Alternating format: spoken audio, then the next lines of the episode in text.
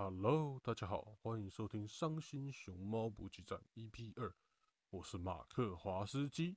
今天我们要介绍 H 漫的尾田荣一郎水龙镜。好，我相信有在看 H 漫的人，一定有听过水龙镜老师的大名。嗯，他是一个很早就出道，然后产量也是多产的 H 漫画家。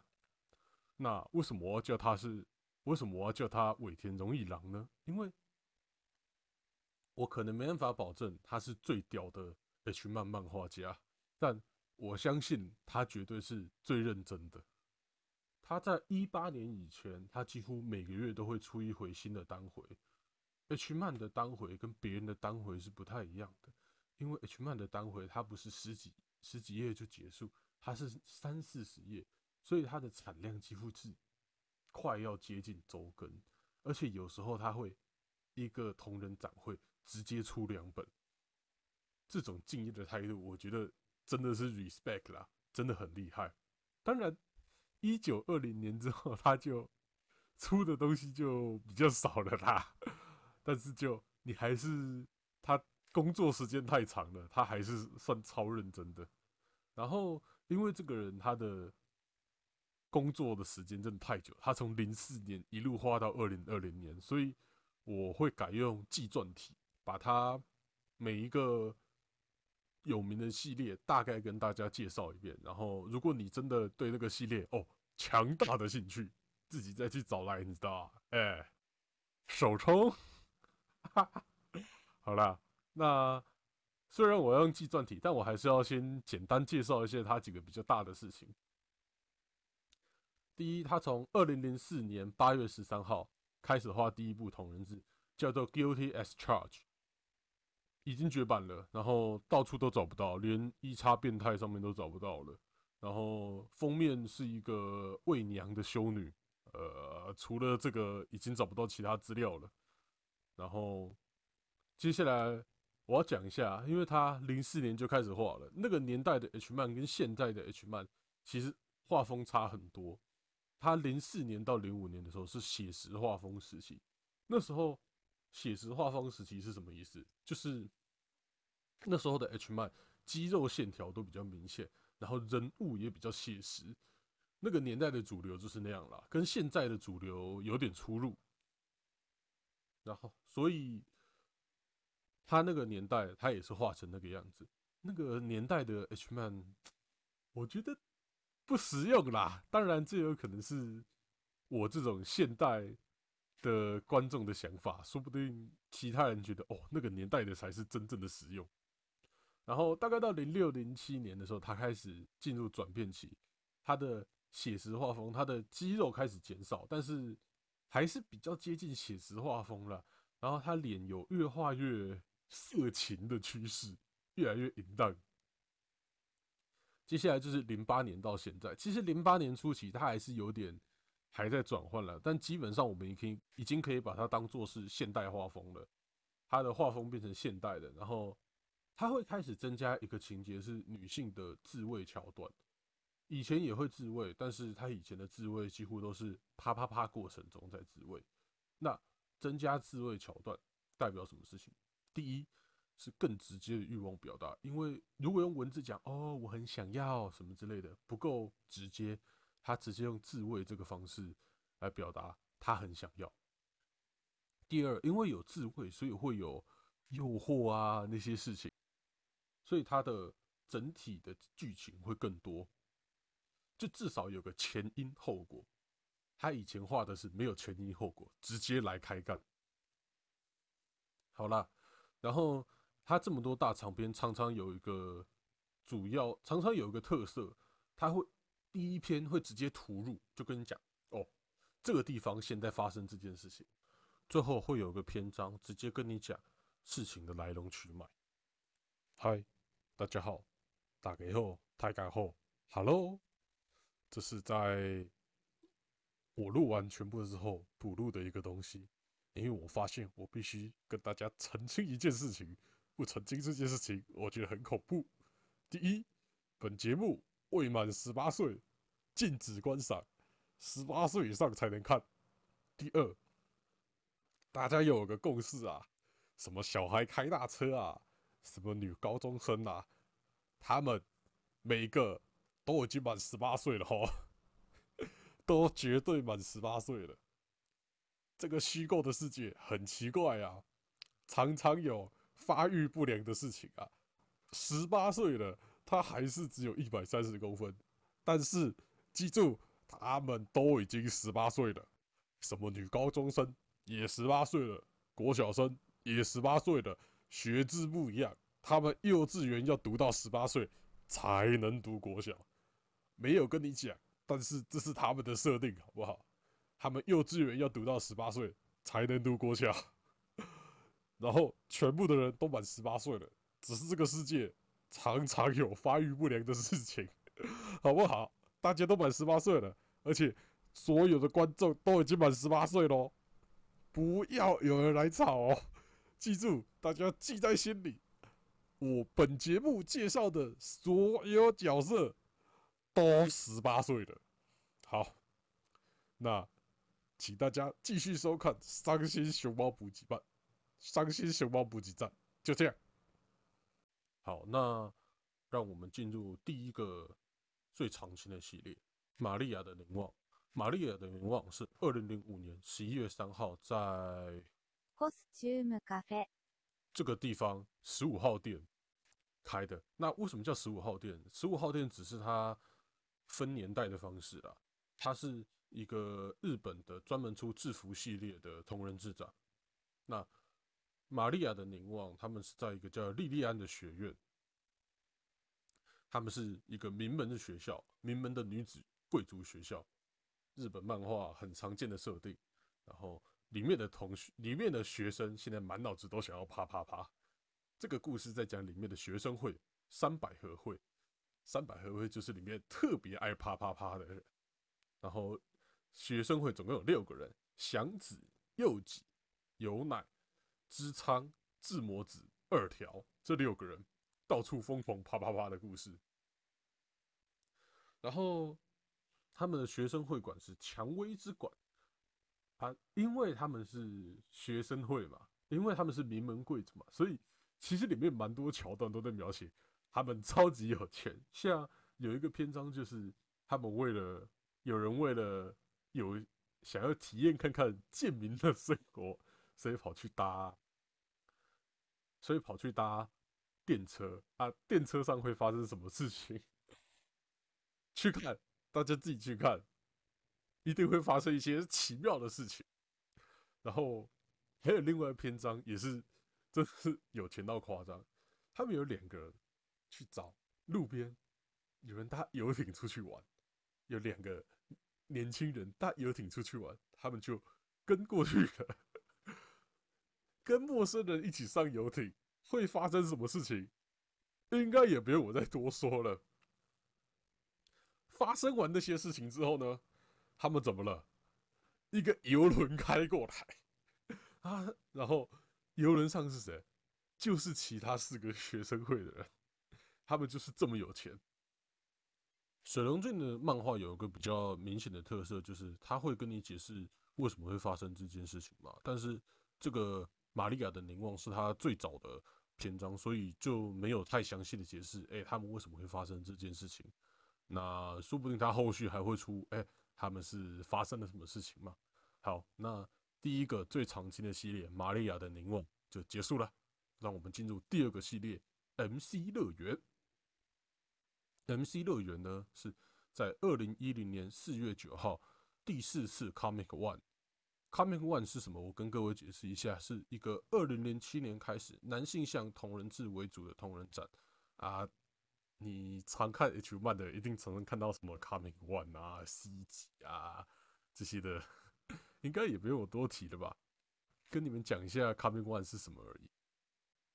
那剧情简介呢，一样是上流的女子学院，但是它这次特别的是在日本的某个小岛上。某天开始，大家突然被催眠了。只要他们学校的钟楼钟声一响，大家就会开始疯狂自慰，还有啪啪啪。然后上的课也都跟啪啪啪有关。已经完结了，目前他出到他出了一本单行本完结了。哦，但是这本是水龙镜难得有头有尾的故事，干，可是真的是超级黑暗。我看完了，黑暗到不行。看完，哎，我的小我的小伙伴都软掉了，相当不推荐大家看到结束。你会，干，怎么可以这么黑暗呢？那这个系列大概是这样。那让我们进入下一个系列。The Animal Master, Animal Master，二零零九年三月十五号第一集发发行第一个单行本啊。Animal Master 是什么呢？就是 Idol Master 的同人本啦，但是它出了很多本。那内容是什么呢？都有个 Animal，就是还用催眠的方式把 Idol Master 里面的偶像们。都变成小狗狗，或是其他动物。这个单行本为什么要特意挑出来讲？这听起来就是一个随便的同人本啊。它最厉害的地方是水龙记，它在一年之内出了六回。它在 Cos Cafe Cos Cafe 出了 Cos Cafe 二十二出了两一本，然后 C 七六出了两本，C 七七再出两本，最后在真夏季。四再出一本，他一年之内就出了六本，之后他还有再补一本，但是那是很久之后的事情了，而且那本他也不是算七，它是算番外篇吧，超屌的！我那时候注意到，干水龙镜多惨，就是因为这一本，他一年之内六本，夸张到不行。接下来下一个系列。美少女战士，二零一一年八月十四号开始连载，目前连载了五回加一回番外，基本上我猜应该是完结的啦，因为他番外那一篇算是很清楚的讲明了为什么他们会发生这些事情。这个故事是先从水星诱惑，大家知道水星是什么？美少女战士里面的水星，水星诱惑两个小朋友之后。两个小孩争宠，所以他把一个分给了火星。最后大家一起啪啪啪，最后木星也参与了行动。水星、火星、木星三个都一个一个的变成变态，然后疯狂、疯狂、疯狂的啪啪啪。这一篇算是水龙镜难得的小孩开大车的长篇啦。如果对小孩开大车还有美少女战士有兴趣的朋友，可以去看。然后他的番外篇前几页讲明了为什么会发生这件事情，所以算是这也是跟我讲的一样，他有讲清楚，哎，为什么会发生这件事情。好，接下来就是几个水龙镜真的有名的大系列了。第一个系列《水龙镜乐园》。二零一四年十二月三十号，C 八七首次发行。我只能说，你看 H 漫没看过《水龙镜乐园》哦，一大损失。这个系列是水龙镜绝对最有创意的一个系列。它就是一个性爱游乐园，叫水龙镜乐园。里面怎样呢？躺着干，坐着干，趴着干。就是在疯狂乱干，真的是疯狂啪啪啪啦！里面还有各种创意的啪啪啪设施，像是性爱鬼屋、性爱的偶像组合，还有性爱托儿所。他前几集算是认真的在画单行本啦，但是到最后有点变设定集了，但还是非常有创意。目前我 Booker 的版本。六本都有收，因为这本这系列真的是很有创意，建议收。再来就是，哎，我们有名的台湾通勤第一品牌介绍过的系列了，《枪尖家》，这也是算是水龙剑商业化最有名的系列吧。二零一三年六月一号发行的，在。七月号发行，二零一三年六月一号在刚刚那个什么鬼的东西，七月号发行，目前十五回了，出了两本单行本，这算是水龙记连载的东西回数最多的。基本上就是画枪尖家的母女到处疯狂啪啪啪的过程。枪尖家母女有三个人：枪尖妈、枪尖大姐、枪尖小妹。枪尖妈最变态的人。她原本在一个公司上班啊，在公司会发生什么事情，相信大家都知道。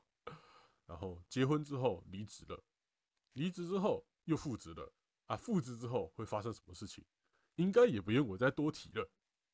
然后他的兴趣是带 K 星回家当众啪啪啪，回家对回家当众啪啪啪。然后再来是枪尖大姐，枪尖大姐。她是某知名大学的大学生，学校的打炮部、打炮社干部。呃，为什么会有打炮社这种奇怪的社团呢？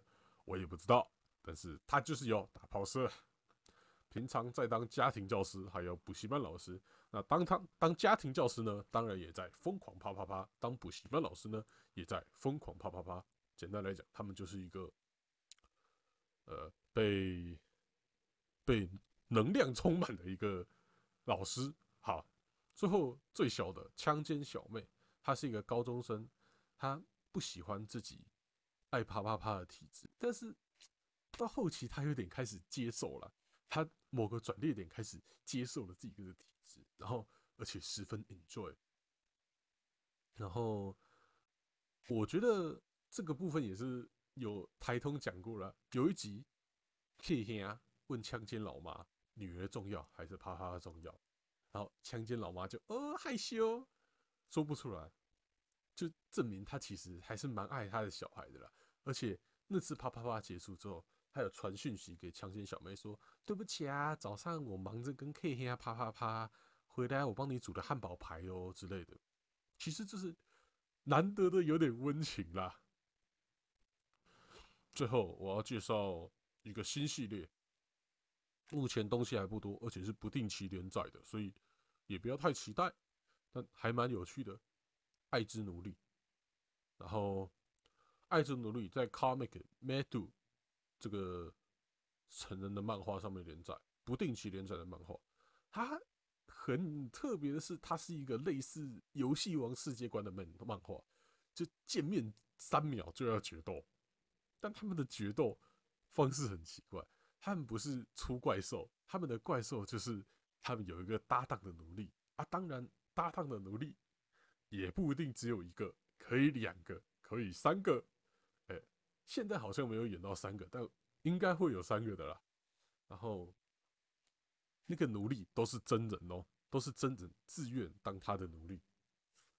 然后他们的战斗阶段是先装备装备，然后再使用魔法。然后每一次装备装备还有使用魔法都要经过奴隶的认可，所以其实掌握权是掌握在奴隶。如果奴隶如果主人跟奴隶感情好，才有办法进行攻击，才有办法装备装备。然后他们的装备当然 水龙镜嘛，他们的装备都是一些变态的东西，用的攻击魔法当然也都是一些。啪啪啪的方式，所以那他们的决斗方式呢？就是他们有一个叫残种的东西，有两千点，其实就是游戏王的生命值吧。啊，残种归零就输了。啊，残种游戏王被扣的方式是感觉受伤嘛？啊，爱之奴隶呢，就是 射出来，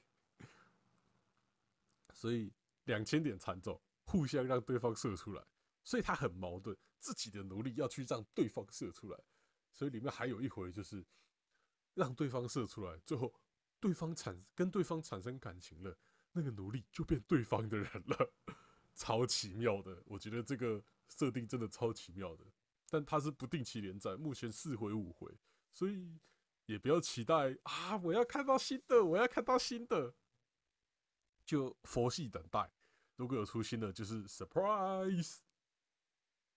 好了，嗯，水龙镜比较有名的大长篇大概就这几个。当然，水龙镜还有其他很多的短片，还有出扶他的啊，有出老师的啊，各种有的没的都有。那如果想要看的，就自己去搜寻。他很多短片都其实也都做的白还不错，一篇比一篇实用了，很厉害，又用功，然后又实用，然后大家，然后又都是大家 OK 的口味。算是很厉害的人，所以我才说他是 H 漫的尾田荣一郎嘛。啊，对了，最后我跟大家讲一下，水龙镜在当 H 漫画家之前，他是一个配音员啊。之后，嗯当然 H 漫比较成功，所以他就没继续当配音员了。但是最近有一个新兴产业，也不算新兴了，其实很久了，叫 VTuber 啦。VTuber 算是又让水龙镜可以。继续配音的一项工作，所以他最近有开了自己的 VTuber 的 channel。你去 YouTube 查水龙镜就找到了，他到目前都还有在直播。嗯，就如果喜欢水龙镜老师的，也可以去看看啦。啊，当然你日文也要够好啦。好了，那今天的伤心熊猫补给站就到这边。好，停一下，最近啊，我学到了一个单词，叫做 CLS。啥意思呢？Comment, like and share，评论、按赞、分享。好了，拜托大家多多推广我的节目了。还可以去看我的粉丝团，按个赞之类的，链接都会在下面。那今天的伤心熊猫补给站就到这边啦，感谢各位今天的收看，我们下周三。再见，拜拜。